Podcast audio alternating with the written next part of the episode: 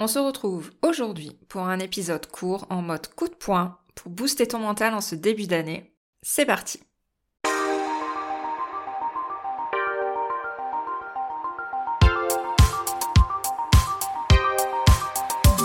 Bienvenue sur Feedback, le podcast autour du management et du leadership.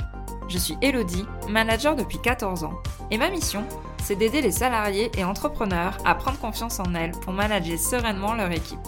Alors si toi aussi tu es convaincu qu'on peut avoir un management bienveillant et un leadership affirmé sans écraser les autres, abonne-toi.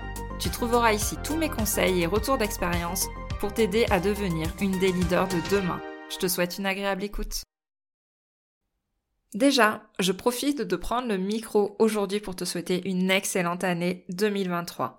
Je souhaite que tu déchires tout professionnellement, que tu prennes confiance en toi, tes compétences et que tu deviennes la manager que tu rêves de devenir. Et t'inquiète, je suis là pour t'accompagner pour ça, pour cette année 2023. Et pour cela, je vais aller droit au but. Pas de détour aujourd'hui, épisode de podcast très très court. Je suis sûre que tu as en tête des résolutions pour cette nouvelle année. Tu veux y arriver, tu te dis que 2023 c'est ton année, que ça y est, tu vas enfin prendre du temps pour toi, pour ton équipe, pour tes proches, pour tes activités qui te ressourcent. Alors, ok, c'est chouette, hein, tout ça, toutes ces résolutions. Mais maintenant, regarde-moi dans les yeux. Enfin, plutôt, euh, tends-moi l'oreille.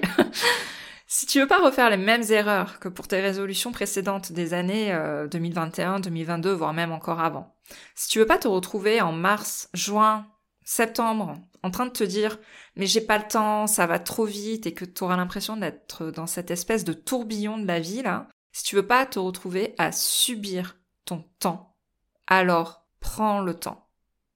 Je t'invite en cette année 2023 à prendre le temps. Oui, tu m'as bien entendu. Tu dis que t'as pas le temps? Eh bien, prends-le. Ça doit être un choix conscient. Tu dois décider de prendre du temps avec tes équipes.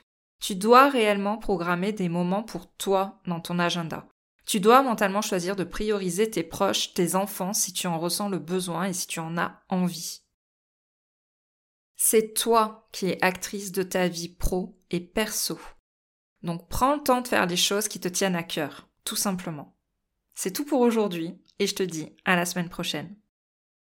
Je te remercie d'avoir écouté cet épisode jusqu'au bout. Si tu l'as apprécié, je t'invite à t'abonner sur ta plateforme préférée et à me laisser un commentaire 5 étoiles.